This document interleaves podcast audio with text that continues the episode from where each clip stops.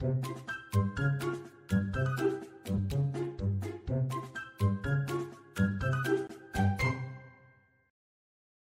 知道我们现在除了 Podcast 还有 YouTube 频道吗？订阅我们的 YouTube 频道，我们不定时会更新最新的资讯哦。Hello，大家好，欢迎收听《给个说法》，我是德意法律事务所林小编。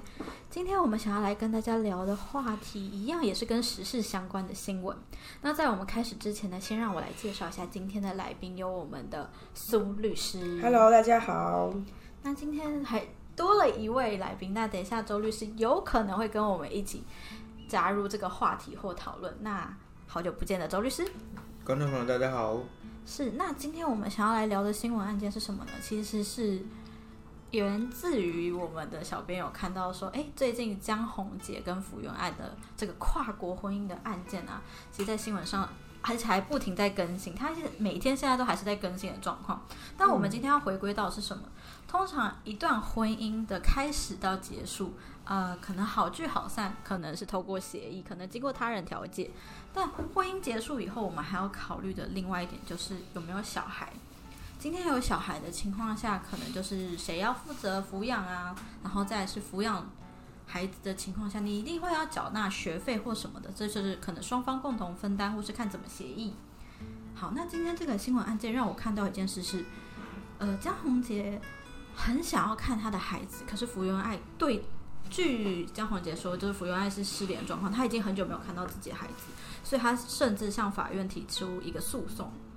那我今天想要问苏律师，通常我们在有离婚协议的情况下，如果对方一直不让我看小孩，我可以在法律上我可以怎么办？OK，呃，其实应该这样说，就是在我们离婚有很多种形式嘛。那不论是以协议离婚的部分，那如果只要双方有针对小朋友的侵权，还有会面交往方式都有做一定的处理跟约定的话，那当然大原则上就应该要照着这样的协议去走。那如果没有走，就会有衍生相对应的法律问题。那我们先回到能怎么做，在法律面上来说，大家应该都有听过一个东西叫强制执行。是那强制执行，我们在财产型的案件中其实是很好理解的，对方应该要付你钱，不付你钱，那我们就查扣他的财产，然后拿来偿还他应该要付的债务的部分。好，那侵权的部分，它也是可以被强制执行的标的嘛。依照我们家事事件法，它也可以做强制执行。那呃，这是一个，就是他可以有个强制执行的手段，嗯，去履行他们的和解协议。好，那这种强制执行又有一些内容不太一样，因为就像金钱上的强制执行很很直观，很好理解，该还多少钱就是扣财产，然后拿来偿还这笔金钱。那交付子女，我们呃我们在法律上常见的就是会面交往嘛，那就是一方要交付子女给另一方去做探视的整个过程。那如果一方恶意的不去做这件事情，那我们可能透过强制执行的手段，可以去请求要求法院命他履行。那这个履行又可以分为直接的履行跟间接的履行。想可以想象嘛，直接履行就是他必须要交付子女，嗯，那间接的履行就是可能用处以代金等等的方式去逼迫他必须要把孩子交出来。金钱压力压垮他，把小孩子交出来。对，所以就是有直接或间接强制的方法。那很多当事人都会问说，那法院会用什么方法呢？依照实务上面，其实执行法院他会去审酌很多的因素，然后以符合子女最佳利益的方式去做执行的方法。那他们会考量到什么？未成年子女的年龄，嗯哼，那他的有没有意识能力？因为毕竟未成年人横跨从婴幼儿到青少年，都会是所谓未成年的范畴。然后再来，其实会考量未成年子女的意愿，还有执行的急迫性，然后跟执行方法的时效性、是有效性，然后还有等等，就是在权人、债务人跟未成年子女之间的互动状况啊，然后跟如果我们用强制执行的手段去处理的话，会对于这些亲子关系造成什么影响？简单来说，就是个案判断。嗯所以它又跟我们一般的财产的强制执行不太一样的事情是，它的审酌跟介入的法院职权性很高，然后很看个案去决定它的执执行方法。那这是一个叫做强制执行的手段。那另外有一个，呃，可能我们实务面上会认为稍微的 peace 一点点，和平一点点，对立性比较没那么低的，叫做旅行劝告。那旅行劝告实务上面，你可以想象就是法官院他会开一个庭，然后去确认发生什么事情了，为什么不交付子女，谁的问题，然后劝没有依照协议的那一方必须要履行。所以它是一个比较和缓的手段。但如果我们的对照真的很皮，就是一个不是那么善意的人，其实手段上的这些过程跟成果都不见得能够立即性的达到当事人对希望得到的结果。简单来说，都需要时间啦。嗯，那更强烈的就是。如果对方有恶意不履行协议、恶意不交付子女、恶意的让我们看不到小孩的状况，这部分我们其实都叫做不友善父母。那有没有可能会因为他的不友善，造成对孩子最佳利益的影响是负面的，而达到可以改定监护的程度？这其实也会是很多实务上案件大家可以讨论的点。嗯，对，改定监护应该这样讲，就今天会有人主张看不到小孩。通常应该是行使探视权的那一方啦。那要么对方是单独侵权人，要么对方是主要照顾者。嗯，那可可不可能透过这样的对方的不友善的行为，去改变这个侵权行使的行为人？这也是一个可以讨论的方向。大概实务上面，法律层面可以处理的，大概就是分为这几个面向。是，哎，那所以说我突然想到，之前就是在做法律咨询的时候，曾经有民众。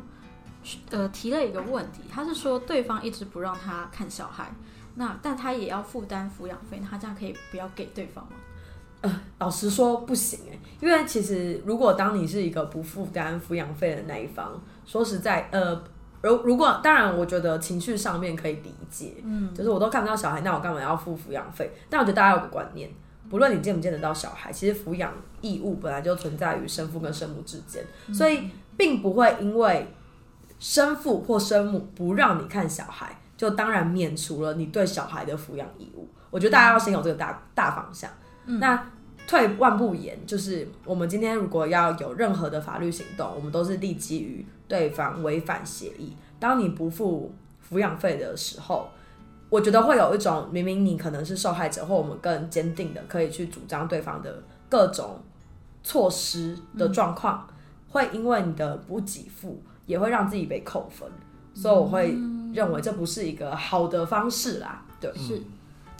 那另外一个问题，因为一种是看不到小孩，另外一种是我可能，比如说像前妻他们还是住在我们原本的家，那他也是说我可以回家去看孩子，可是每次去的时候我都没有见到孩子，我是不是可以怀疑他把孩子藏起来了？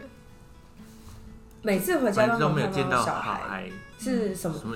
你在你那个小编你在讲特定一下整个情境是怎么样？比如说我今天我已经约定好，他们可能约定好每周可能一三五二四六，我可能会到对方家看小孩。对，到对方家看孩子。但是问题是每次这个时间我去的时候，他会说孩子去上课，孩子去哪里？孩子不在。但是，OK，呃，我觉得实物上状况讲啦，大部分我们遇到的。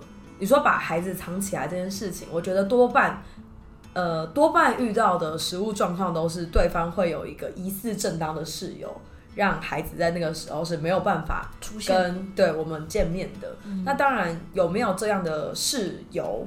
是可以确认的嘛？例如，假设孩子根本就没有去上课，根本没有相关的行程，你却骗我，那当然这就是一个很明确的一个不友善的状况。那如果孩子真的是去上课，导致我没有办法去行使我的会面交往的时间跟状况的话，我觉得这时候如果对方不是恶意的，那大家可以讨论，我们是不是要变更我们的会面交往的方式？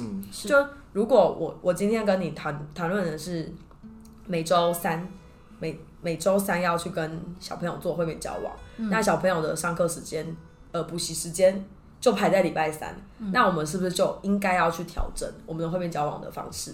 那这个会面交往方式当然可以透过协议的方式处理，嗯嗯，也可能可以透过法院的方式来做申请改定。对，如果大家是善意的话，那当然我觉得这些都可以处理。那假设调查的结果发现对方根本就在说谎。根本小朋友就没有在上课，真的是把孩子藏起来。嗯，我觉得这部分就会是一个不友善父母的证明啦。那就回归到前面讲的，嗯，他一定又会有相对应的那些法律程序可以进行。那当然，我们在实务上可能会遇到的有些状况是，有些当事人可能也先去做一些基本的法律的一些条文的 Google 也好，或查询也好，那可能就会提出一个疑问说：，哎，这有没有构成刑法的掠诱啊、合诱啊等等的罪？有没有这种状况？其实实物上面，我觉得还是要很看个案，不敢说这样的状况就一定会没有构成，对，一定会构成或不构成。但是我觉得以刚刚这个状况，孩子可能，比如说他真的有去上课，那你要说，还呃，你可能可以主张，明明知你知道我礼拜三是我的会面交往时间，却刻意的在礼拜三排定了一个时段，嗯，那这东西有没有构成不友善，这是一个可能的方向。然后跟会面交往的调整，我觉得这个会是一个比较直观的。那如果要用这个状况去直接用形式的方式处理。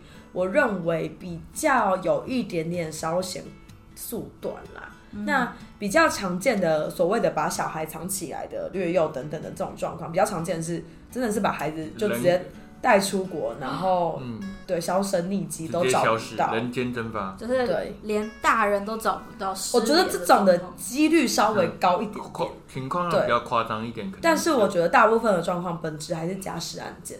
对，了解。那最后小小的提问，就是有一种状况是，有些家长会用说孩子没有想见你的这个说法跟对方讲。其实实物上面，我觉得这个老实说，这是一个最困难的议题，因为小朋友，呃，尤其我觉得青少年时期，其实真的是要蛮尊重他们的自主意识啦，真的是那时候要强迫他们。怎么样的去履行会面交往，真的都很难去处理。我相信大部分的家那个为人父母应该都可以感知到这件事情，所以我就特定在比较婴幼儿幼童的这种时期。那婴幼儿婴儿时期可能也比较没有这个问题嘛，因为基本上他们没有什么自主意识，然后其实这个交付就是把孩子报给他，报给另外一个当事 人，比较也也难想象有什么交付上的困难。那我觉得最常见的真的是幼儿到可能青少。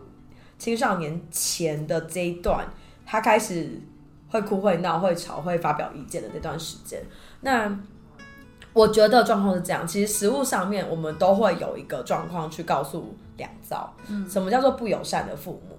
不友善，呃，不友善父母，并不是建立在你一定要跟孩子灌输敌视对方的感想啊。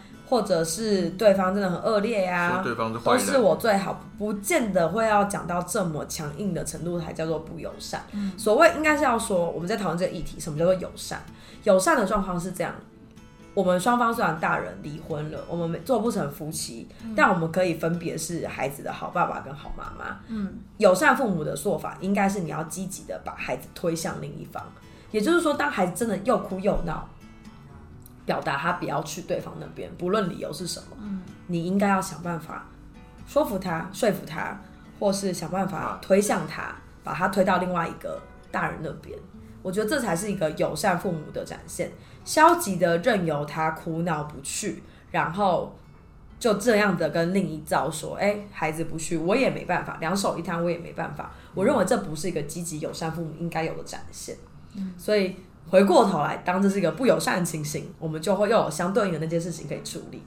但也跟所有可能行使会面交往方式的，就是听众们讲一件事情是，有的时候是这样，就是孩子他带来了，能不能带走，又是另外一个人要努力的地方。嗯，对，我觉得其实，在侵权。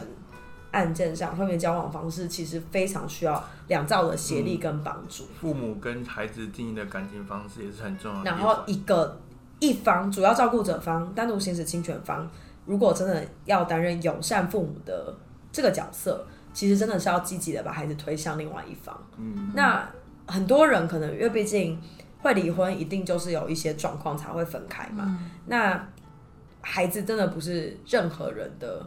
所有权的产物，对。对孩子来说，他就应该要同时享有爸爸跟妈妈的存在。那我相信，只要是有认真、有心、有责任的对孩子的，孩子自己会判断，所以也不用担心说是不是跟对方多生多相处一天，孩子就会跟你离心了，不会的，孩子在意的是谁真的对他付出就是完整的爱，所以我觉得担任友善父母才是真的对孩子最好的方式。是，那今天也非常谢谢我们苏律师的分享，还有我们周律师的补充。我觉得一句话啦，你在问小孩选爸爸好还是选妈妈好，没有一个 可以答出到底谁好，各有各的好。那我们当然也希望，虽然一段感情的结束，一个家庭可能发现啊，我们没办法再相处下去了，但给孩子来说，他还是可以同时保有他的爸爸跟妈妈。是，对，那我们也非常谢谢律师今天的分享。那如果喜欢或想听更多律师的分享，欢迎大家关注“给个说法”，关注我们的 YouTube 频道，会有字幕版的 Podcast 可以看。如果你有其他法律问题想咨询，也欢迎 Google 搜寻“的意法律事务所”来电询问。我们每周三晚上九点半在 Podcast 平台，每周四晚上七点半不定时在 YouTube 频道会有专业讲解系列或字幕版的 Podcast 可以看。每周五晚上九点半在 Podcast 平台与你们再次相会。我是林小编，我是苏律师，我是周律师，谢谢您收听“给个说法”，我们下次再见，拜拜拜拜。